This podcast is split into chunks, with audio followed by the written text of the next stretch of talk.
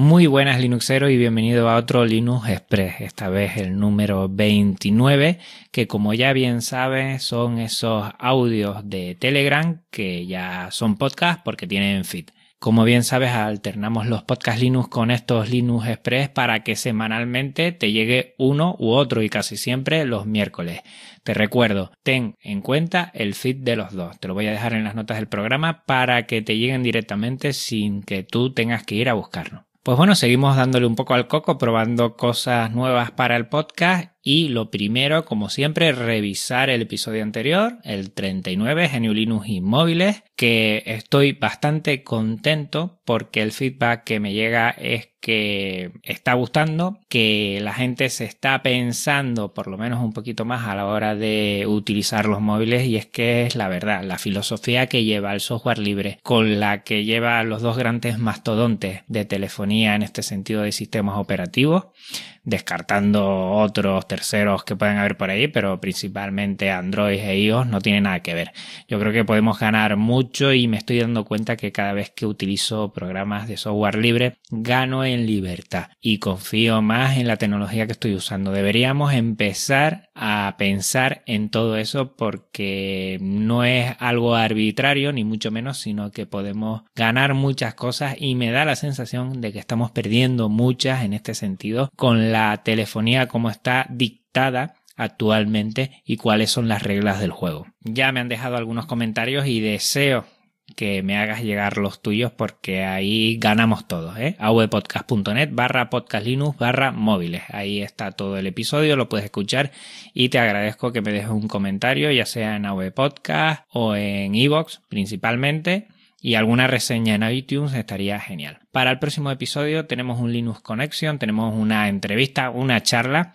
Esta vez será con Aleix Paul, será el punto y seguido al anterior episodio. Y en él, eh, bueno, intentaré charlar, sobre todo conocer por parte de un desarrollador que está tanto en desarrollo de GNU Linux, él está en Plasma Mobile con el gran equipo y comunidad que es KDE, como también que ha desarrollado algo para Android, pues que nos aclare de muchas de esas dudas que tenemos en relación a cuál ha sido el motivo por el que GNU Linux y el software libre pues prácticamente no está en los smartphones, en los dispositivos móviles. Y si es tan complicado o es un tema económico o es un tema de que hasta ahora no se le había dado tanta importancia, yo no lo sé, la verdad, y me gustaría saberlo, con él vamos a charlar, si tienes alguna pregunta que quieras hacerle, me la trasladas y yo se la haré saber a él. La verdad es que tengo muchas ganas de tener esta charla con él porque veo que él controla un montón, le sigo en lo que es el podcast de cada España y se nota que él y todos los contertulios que están allí pues controlan bastante y a ver si aclaramos un poquito por qué es esa última frontera a conquistar por Genio Linux y todavía no estamos ahí de manera clara.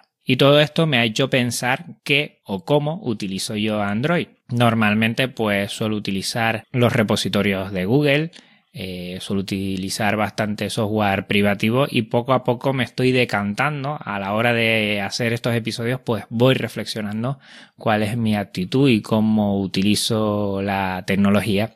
Y voy intentando utilizar otros servicios otras aplicaciones que sean más de software libre en ese sentido pues ya te comenté que Firefox ya lo tengo como navegador único dentro de mis ordenadores. Por ahí queda alguno de Chrome por si la mosca, por si no funcionara, pero en el nuevo que tengo y en el que te estoy grabando aquí, que después hablaré de él, prácticamente solo tengo Firefox y voy a seguir así. Me está costando un poquito porque se hacen unas cosas de manera diferente, pero perfecto, me va muy bien.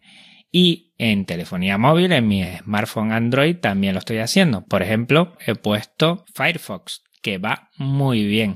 Y además la forma que tiene de sincronizarse con el ordenador, pues me permite hacer un trabajo bastante fluido entre uno y otro dispositivo.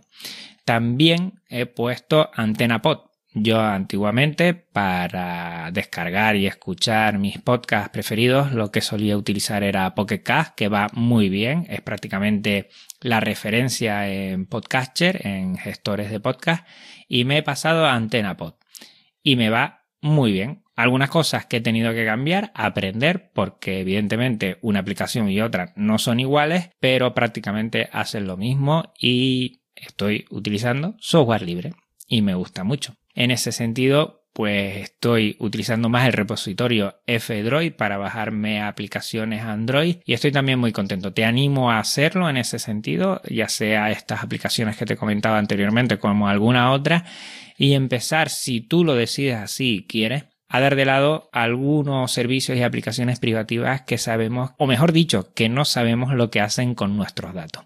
Yo lo dejo ahí y por lo menos ser conscientes que cuando nos bajamos algunas aplicaciones esos datos no se les respeta la privacidad que debiera. Y volviendo a liarme la manta a la cabeza, como ya no tengo ningunos proyectos, como dentro de poco llega Navidad, lo típico, y había pensado, es, pues bueno, año nuevo, calendario nuevo. Y Muchas veces hemos hablado y lo he oído en algunos podcasts, por ejemplo en Ubuntu y otras hierbas, que hacen efemérides o hablan de tal día como hoy ocurrió. Y a mí se me ocurrió la posibilidad de poder hacer un calendario Geniulino.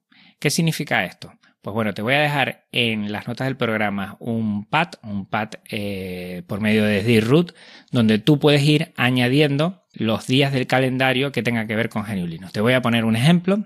Y yo, por ejemplo, tanto en agosto como en septiembre he puesto dos fechas. He puesto en agosto, el 25 de agosto de 1991, Linus Torvald libera el primer kernel de Linux y el 27 de septiembre de 1983, Richard Stallman inicia el proyecto GNU. Y así, en cada mes iremos viendo qué fechas y de qué año pues ha habido mm, eventos o, datos muy muy importantes en todo GNU Linux. Está totalmente abierto para que quien quiera pueda añadir sus fechas y quien quiera colaborar, pues bueno, pues está ahí, es muy fácil. Solo tienes que entrar y prácticamente empezar a teclear en el mes que tú quieres. Ya hay puestos los dos que te dije como ejemplo, hay una pequeña, muy pequeña introducción y explicación de lo que significa y lo bueno sería que si lo consiguiéramos entre todos, pues bueno, poder hacer algo un poquito más cuco e interesante y generar un calendario. Lo dejo ahí, ¿eh? Como saben, mi cabeza empieza a pensar, a pensar y no puedo dejar de, bueno, sacar adelante pequeñas acciones,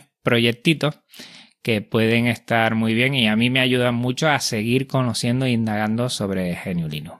Una fecha muy importante, por ejemplo, fue el lunes 27 de noviembre. En ese día Linux Mint sacó eh, su versión 18.3 llamada Silvia yo me la he descargado y ya la tengo instalada en este ordenador que te estoy hablando, que es desde mi puesto de trabajo, donde, bueno, yo tengo mi ordenador que he traído aquí. sé que hay gente que no le gusta llevar a su puesto de trabajo sus propias máquinas, pero yo me siento un poquito más libre si la llevo y le añado lo que quiero. Va muy bien, yo estoy muy contento. No es una distro solo para gente que se acerca de primeras a GNU Linux, sino para quien quiera tener un sistema estable, robusto, sencillo, completo, eficaz. Linux Mint es caballo ganador. La verdad es que estoy muy contento. Voy a seguir con él y ya veré si lo traslado a otras máquinas que por ahí, pues bueno, he trabajado hace mucho tiempo a raíz de que Yoyo Fernández me lo dijera con Antergo Genome, he utilizado Genon, después KDE Neon con KDE, que también me lo dijo Yoyo, y he estado ahí, bueno, pues haciéndome un poco con estos entornos de escritorio y cada uno tiene sus bondades y a mí me encantan. Cuando la gente habla que en GNU Linux hay demasiados entornos de escritorio, demasiadas distribuciones, para mí más que un problema es una virtud porque se amolda. Si están ahí es porque la gente lo utiliza, si no se moriría ese proyecto porque si nadie lo utiliza pues termina no usándose y nadie apostaría por él. Y me encantan todos los entornos de escritorio porque tienen un sentido para mucha gente. Máquinas viejas, máquinas nuevas, funcionalidad, eh, simplicidad o complejidad, depende de lo que quiera uno, Genio Linux te da respuesta. Para mí, repito, esto es una virtud y no es un problema. Y por último, invitarte este domingo 3 de diciembre al Maratón Linuxero.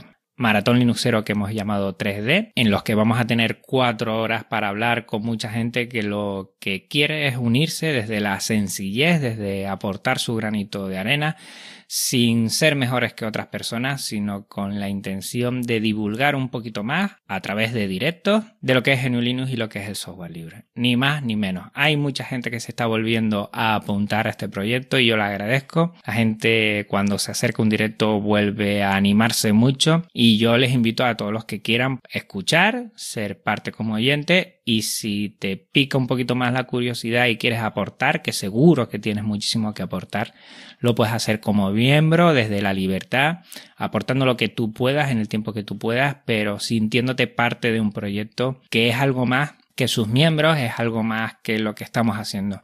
Se está generando un ambiente de encuentro, de trabajo, donde la sinergia fluye de un lado a otro y eso se nota mucho. Y eso solo podría ocurrir, como ocurre en muchísimos proyectos, ojo, solo podría ocurrir en el software libre. Pues bueno, por mi parte nada más, no te voy a recordar las formas que puedes contactar conmigo porque si no nos volvemos locos. Sabes que estoy en Twitter, correo, web, blog, Telegram, YouTube, Feed para este y para el podcast Linux, el podcast que es más formal, que alterno lo que son los episodios más formales con lo que son las entrevistas. Pues nada, siguiente semana, recuerda, tenemos la entrevista con Alex Paul, el Linux Connection, y allí estaré con él para solventar todas las dudas en torno a los dispositivos móviles y GNU Linux. Por mi parte, nada más. Un abrazo muy fuerte, Linuxero. Hasta otra. Chao.